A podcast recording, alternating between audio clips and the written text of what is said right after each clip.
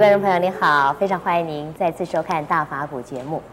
我们中国文化呢，传统都是歌颂勤劳，讨厌怠惰，所以呢，呃，再加上这个工业社会呢，紧张忙碌似乎是少不了的。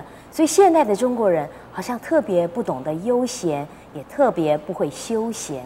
呃，要不呢，就是大家挤到 KTV 里面去；要不就是大吃大喝，甚至在看电视的时候，听说啊、呃，在台湾的中国人这个按遥控器的次数都比别人多的多得多。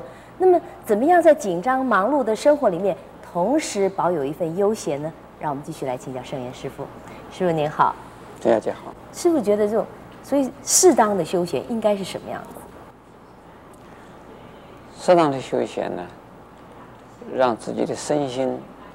能够舒畅，一个呼吸的空气新鲜的，还有生活的气氛是啊轻松的，然后呢，生活的步调是啊舒服的、和谐的。那这个呢，这是真正的我们叫悠闲的生活。嗯。那会享会享受生活，是这个非常重要的。所以一般的人在享受享受啊，就是大鱼大肉的吃，就是享受生活。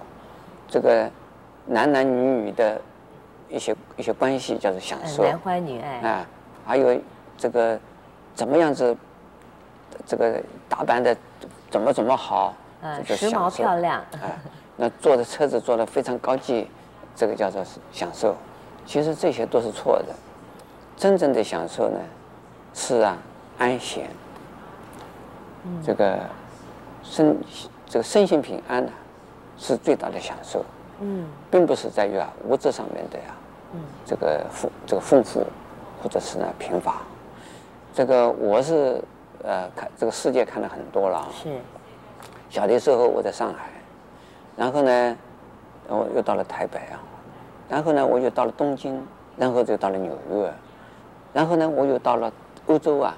许多的大的城市，呃，也也有在欧洲的乡下的小镇，那么这些，呃，这些经验呢，让我感受到，我们中国的农村社会的这种啊、呃、情调，应该是啊，这个是标准的。哦，怎么说呢？这，嗯，就是白天去工作，晚上的时候呢，回家，因为那个时候也没有这么大的电灯啊什么的，一一盏油灯。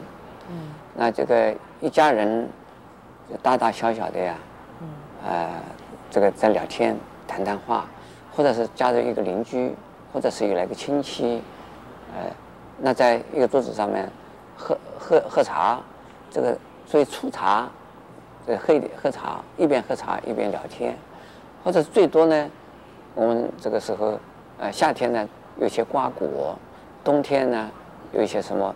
蚕豆啦、花生啊，吃吃这些东西，这个可以让大家轻轻松松的一个晚上过去。那白天、明天、第二天起来，一早起来，嗯，再去啊上下田工作。那么到了晚上的时候呢，又回来，就是享受天伦之乐。之乐啊！这种生活是就是悠闲自在，而真的快乐，真是享享受。这这个物质上是非常非常缺乏的。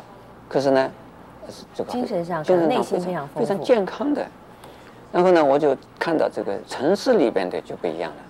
城市里边因为不断的你比我，我比你，大家要比了。是。做车子要比，穿衣服要比，穿鞋子要比。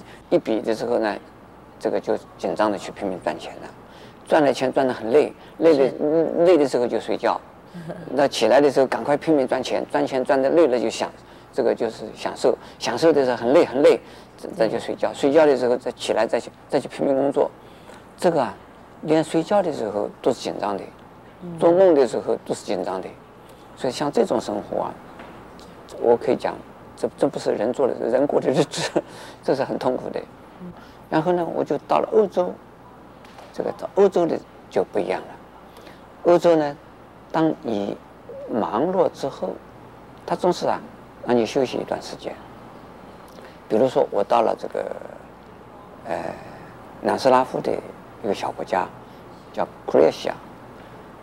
呃，以及呢，我就到了华沙，呃，就是波兰，呃，甚至于这次我去这个俄罗斯，这个是，这是都是在东欧的国家了。是。那么到这些国家去啊，他们的生活步调是比较慢的，没有那么紧张，在路上走的时候啊，可以感觉得到啊，看感感觉到没有那么紧张。那还有呢，呃，在我们呃，我我演讲之后，这个演讲的时候啊，大家非常的认真的在讨论，听听我讲，然后呢再来问我的问题，然后我再回答他们的问题。但是呢，时间一到啊，我必须要休息，他们就是意犹未尽的，他们还是想要再要问下去。那这主负责的人就说：“好，我们去换一个场所。”啊，换一个场所。换一个场所，我们去喝咖啡去。